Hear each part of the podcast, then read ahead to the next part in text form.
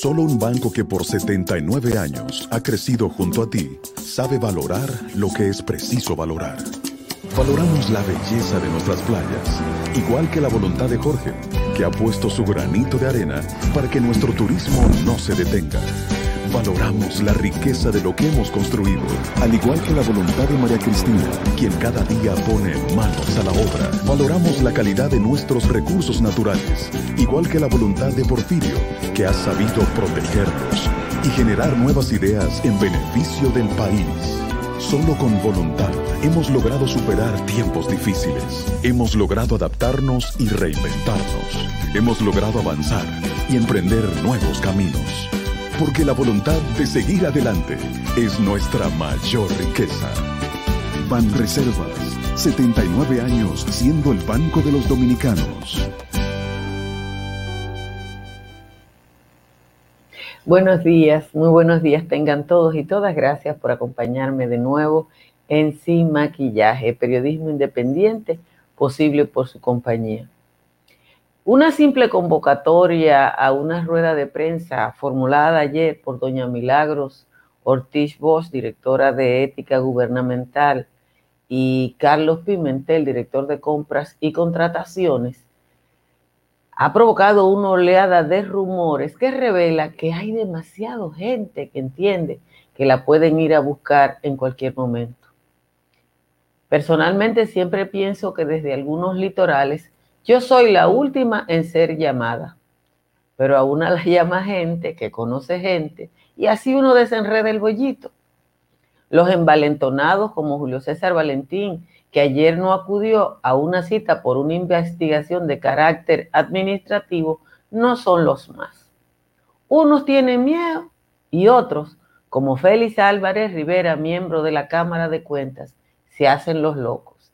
El señor Rivera dijo que para qué investigan las irregularidades en los informes de auditoría de la Cámara de Cuentas si ya ellos se van.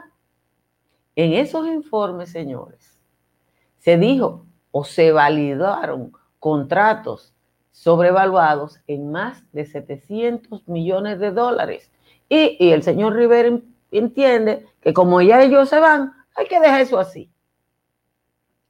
Yo creo que ni, los envalentonados, ni lo que se hacen los locos, y entienden que hay que dejar eso así, están conscientes del hartazgo que hay en la población dominicana hacia ese, ese esquema de robo sin control. Que le rueguen a Dios que el COVID siga y o que la justicia actúe rápidamente porque con una y otra acción lo que están provocando es que haya gente que se anime a encuerar a otros en la calle. Señora, muchísimas gracias por estar con nosotros en Sin Maquillaje. Siguen las mañanas muy frescas en la República Dominicana. De hecho, a esta hora, Santa Cruz de Mao está con una temperatura de 16 grados Celsius. San Cristóbal, San Juan de la Maguana, eh, La Vega, andan por los 17, y varias demarcaciones están entre 19 y 20. En los valles altos, Sabanaqueli está en 5, Valle Nuevo está en 8, Calimete está en 13, Constanza y Los Cacaos están en 14, en 15 está Calimetico, San José de Ocoa y San José de las Matas. Vamos muy rápidamente al resumen de las principales informaciones de los Estados Unidos.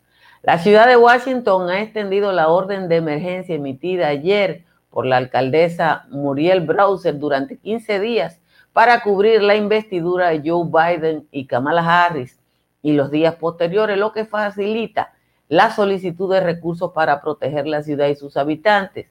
Tras el asalto al Capitolio de ayer, el Congreso ha ratificado hace tan solo una hora y pico la victoria de Joe Biden en las elecciones de noviembre. Todo esto después de que decenas de manifestantes interrumpieran el Capitolio asusados por el presidente Donald Trump y obligaron a evacuar al vicepresidente Mike Pence y a suspender la sesión.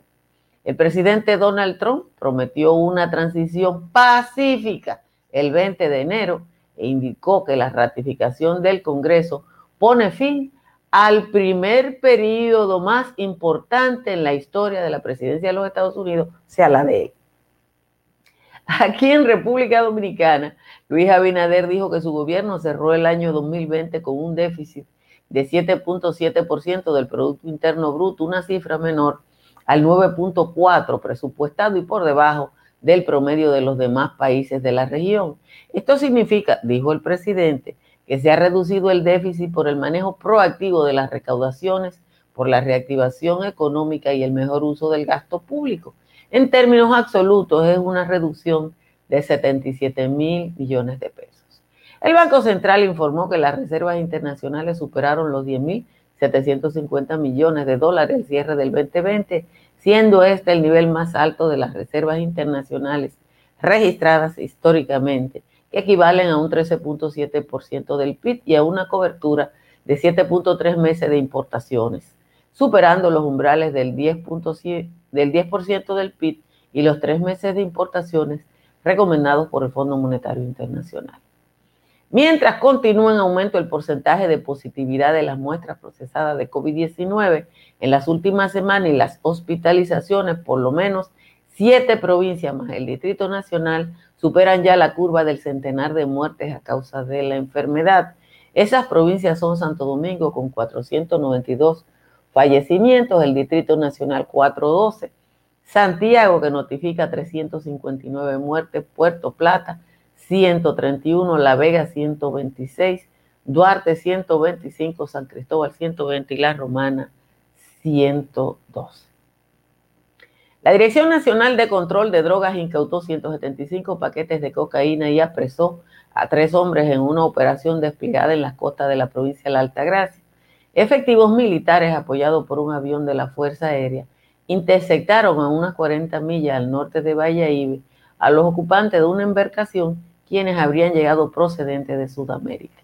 El ex senador Julio César Valentín no se presentó ayer a la inspectoría del Ministerio Público para ser interrogado por los archivos definitivos con que fue favorecido junto con otros implicados en el caso de Brecht y mandó excusa. Valentín fue citado como parte de la investigación disciplinaria que realiza la inspectoría contra el procurador de corte, Narciso Escaño, quien firmó los archivos al fungir como interino de la Procuraduría Especializada de Persecución Administrativa de la Presidencia y la titular Laura Guerrero estaba de vacaciones. La escasez de mano de obra haitiana para las diversas labores agropecuarias que se realizan en el Valle de San Juan está generando mucha preocupación y la situación es de tal magnitud que ya se está generando retrasos en la frecuencia de prácticas agrícolas culturales como son el regadío a las fincas de habichuela, recolección de limones y vegetales. Un reporte del colega Manuel Espinosa Rosario indica que ya empieza a generar pérdidas para el clúster de los limones, cuyo producto en muchas plantaciones, que son más de 25 mil tareas, se están madurando en la mata, lo que provoca que su precio se reduzca hasta un 50%. La Dirección General de Contrataciones Públicas fijó los nuevos umbrales o valores referenciales que deben utilizar las instituciones públicas durante este año para determinar los procedimientos de selección de compra o contratación de obras, bienes y servicios. La disposición establece que las entidades deberán convocar a una licitación pública todas las obras construir que, que tengan un valor superior a 394 millones de pesos, así como para la adquisición de bienes y servicios que vayan por un monto superior a los 4 millones. Y la Inspectoría General del Ministerio Público está muy activa y solicitó al Consejo Superior la suspensión sin disfrute de sueldo del procurador de la Corte de Apelación Regional de San Pedro de Macorís, Roberto Encarnación del Monte, hasta que concluya una investigación disciplinaria en su contra, luego de que liberara a dos detenidos a quienes se le iban a, conocer medidas de, de coerción. Encarnación del Monte estaba en licencia médica, pero se animó a disponer la puesta en libertad de Luis Méndez y Víctor Méndez, detenidos en la unidad de atención integral a violencia de género, intrafamiliar y delitos sexuales. De nuevo, como siempre, les digo que si le agrada este resumen informativo de media hora se suscriba a este canal de YouTube o nos siga a través de Facebook o a través de cualquiera de las plataformas de cable que nos reproduce. Miren, hay, hay gente que no entiende que nosotros como pueblo estamos en un proceso de impaciencia y que hay muchas cosas que no están pasando en la República Dominicana en este momento por el COVID, porque estamos obligados a estar trancados, porque no podemos eh, quejarnos de alguna cosa y porque no podemos salir a la calle a protestar.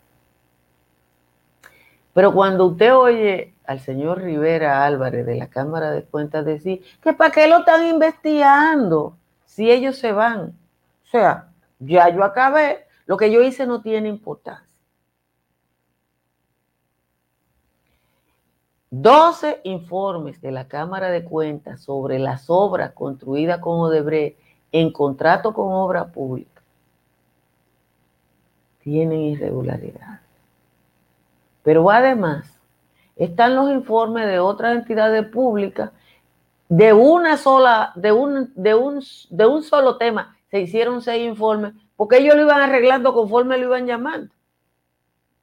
Pero ese señor entiende que hay que dejar eso así.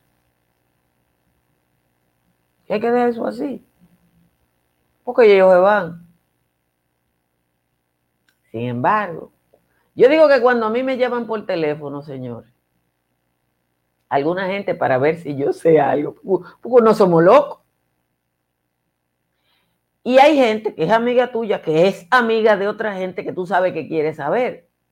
Y anoche había mucha gente con miedo. Yo no sé por qué, porque lo único que se me ocurre, es de verdad, es que creen que la rueda de prensa de hoy de Milagro Ortiz, que a lo mejor es para anunciar lo de los topes. A lo mejor es para anunciar lo de los topes, yo no sé. Tiene que ver con algún, no sé ni qué, ni qué palabra usar, quizás de indelicadeza. Y, están llamando que, si uno... Ah, ¿Cuál es la diferencia en que te metan preso tú sabiendo y sin saber?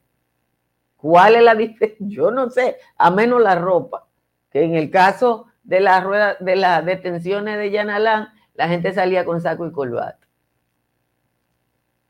Pues eh, yo creo que aquí todavía hay gente que ha estado en puestos importantes de la administración pública que no sabe dos cosas. Una es que ya no está en el poder y que hay gracias que no se pueden hacer. Y otra,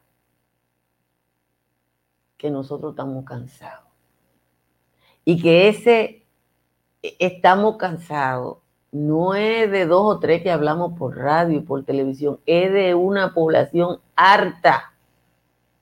Es que parte de ese déficit del que estaban hablando ayer fueron la por la cantidad de dinero que pagó la administración de Danilo Medina en, en los días de la transición porque ellos se repartieron el erario hasta el último momentico. Y ahora están preocupados por si lo van a buscar o no lo van a buscar. Y quieren saber de antemano. Yo no, yo insisto en que yo no acabo de entender algunas actitudes. Señores, hace tan solo a las 3 y 20 horas de Estados Unidos, que es las 4 y 20 horas de República Dominicana, que el Congreso de los Estados Unidos ratificó ya formalmente a Joe Biden y a Kamala Harris como los nuevos incumbentes de la Casa Blanca para el próximo periodo.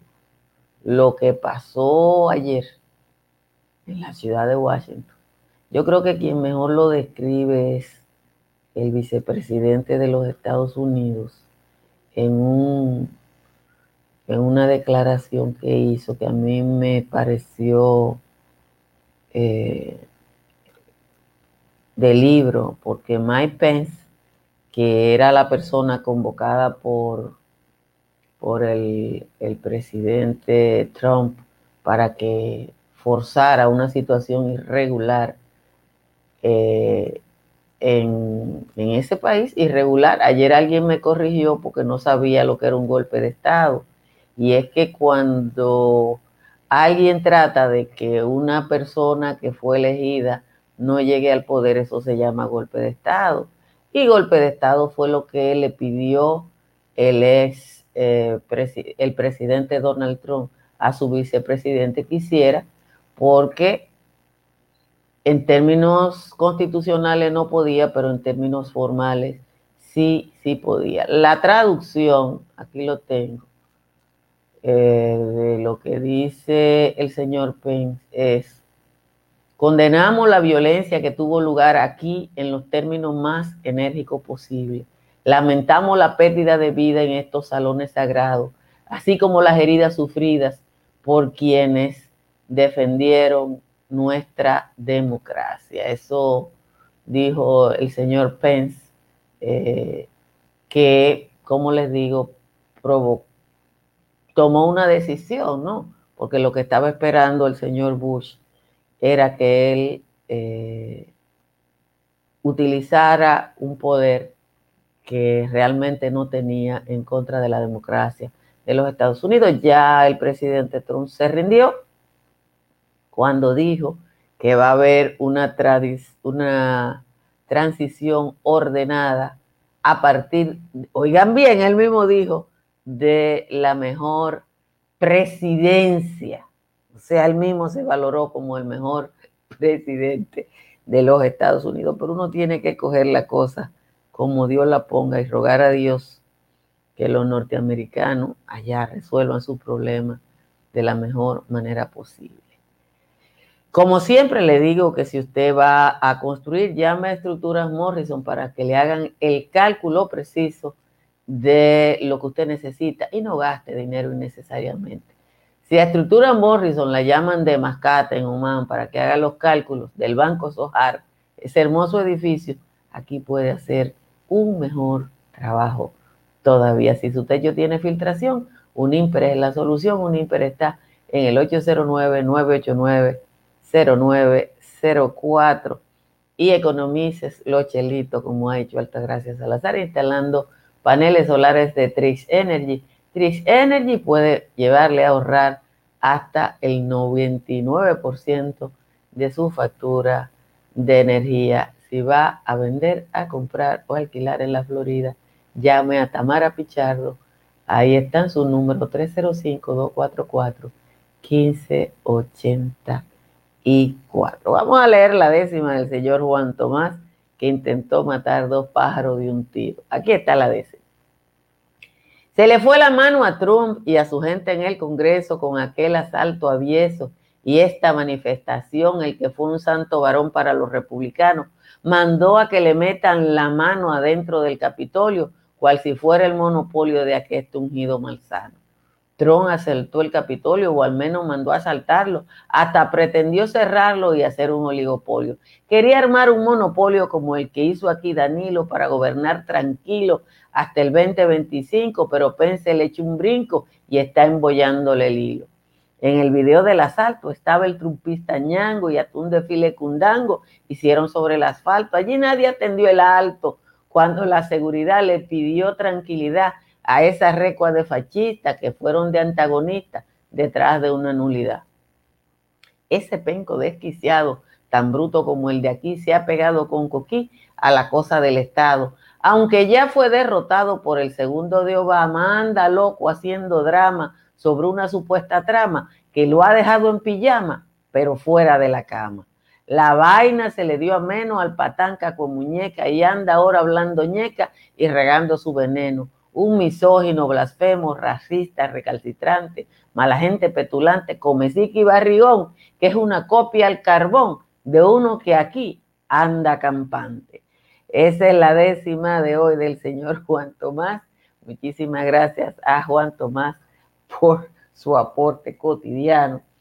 Hoy, señores, eh, hay que saludar que ayer fue promulgada la ley que prohíbe el matrimonio infantil en la República Dominicana. Ayer apagaron las redes sociales del presidente Donald Trump por decisión tanto de Twitter como de Facebook porque ustedes saben que eh, de alguna manera el Twitter de Donald Trump era el, agitador supremo de, todo lo que pasó ayer en, la capital de los Estados Unidos, que eh, a pesar de que hubo una disposición de toque de queda, había trumpistas eh, violentos en, muchísimos lugares de la, de, la capital de los Estados Unidos.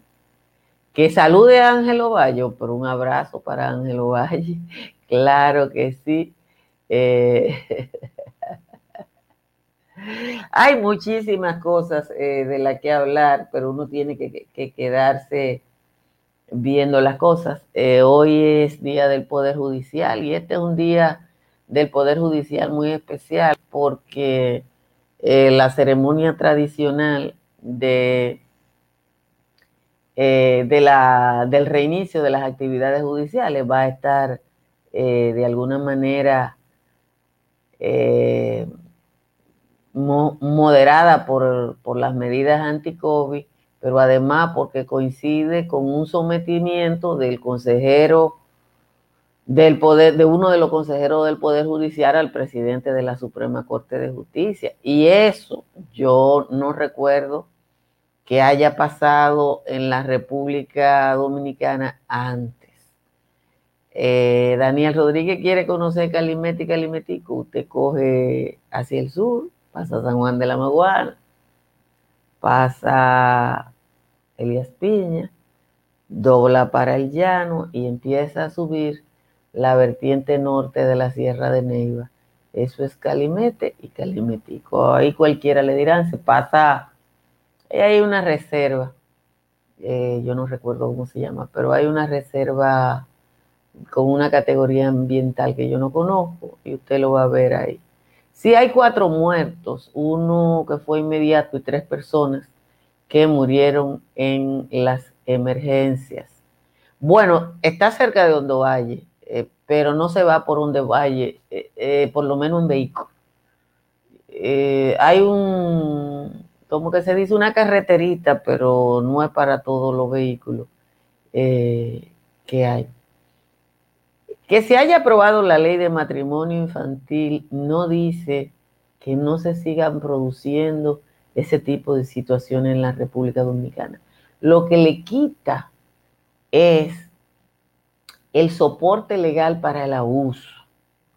Lamentablemente, hay un trabajo de la agencia, hay un trabajo de, ¿cómo que se llama? No es Oxfam que hizo ese trabajo.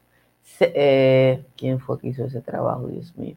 Bueno, no me acuerdo, pero hay una ONG internacional que hizo una investigación muy bien hecha y larga en el tiempo sobre el matrimonio infantil específicamente en, la región sur eh, de la República Dominicana. Y esa investigación eh, lo que dice es que familias no pobres, sino en extrema pobreza, virtualmente venden niñas y niños. Plan, exactamente, Rosana. Fue Plan Internacional que hizo esa investigación virtualmente venden niñas y niños a adultos, varones, hombres viejos, con dinero en esas comunidades como una manera de sobrevivencia. Es una investigación que raya en el dolor. Eh, no, lo hizo Plan Internacional, la investigación. Y yo, yo la tengo por ahí en algún sitio, fue hace como tres años. Pero cuando uno lee los datos y las, y las experiencias de niñas de 13 y 14 años entregada por sus familias a hombres de 50 y 60. Usted se da cuenta de lo que eso significa. Entonces, como la familia lo hace como modo vivendi, eso se queda así. Pero en el caso de que la niña pidiera asistencia o algo, eso se resolvía, se tutelaba con un matrimonio y ya, y todo se quedaba así. Además de que culturalmente en la República Dominicana rural el matrimonio honra a las mujeres. Son cosas que hay que superar. Incluso el término se usaba en el campo. Fulano la honró porque se casó con ella. Entonces, en Asua, por ejemplo, en Asua, por ejemplo, el 30%, el 33%, cuando se hizo la última investigación de embarazo adolescente, Asua y Bauruco tenían los números más altos y Asua era un 33%. Yesenia dice que tiene 230 embarazadas adolescentes. Bueno, eso es un drama que solo lo resuelve la educación sexual y la práctica de prevención del embarazo, que aquí todavía eh, es virtualmente imposible por la oposición de las iglesias al uso de preservativos, al uso de anticonceptivos. Yo prefieren la, yo siempre digo que en vez de educación sexual en las escuelas, las iglesias la prefieren en las esquinas y con práctica. Y, pero bueno, con, algo avanzamos y eso, eso es, esta ley es parte de ese avance eh, que uno tiene que recordar y decir que este país avanza. Señores, muchas gracias por acompañarme hoy aquí en Sin Maquillaje. Vamos a dejar esta transmisión aquí porque les recuerdo que en un momentito vamos a estar eh, con los compañeros en Sin Maquillaje y Sin Cuento. Bye bye. Desde el 5 de enero, todas las mañanas serán sin maquillaje. Que la pava no pone donde ponía y que el pueblo dominicano, señores, está como Olivorio Mateo. No come pendeja. Altagracia Salazar llega.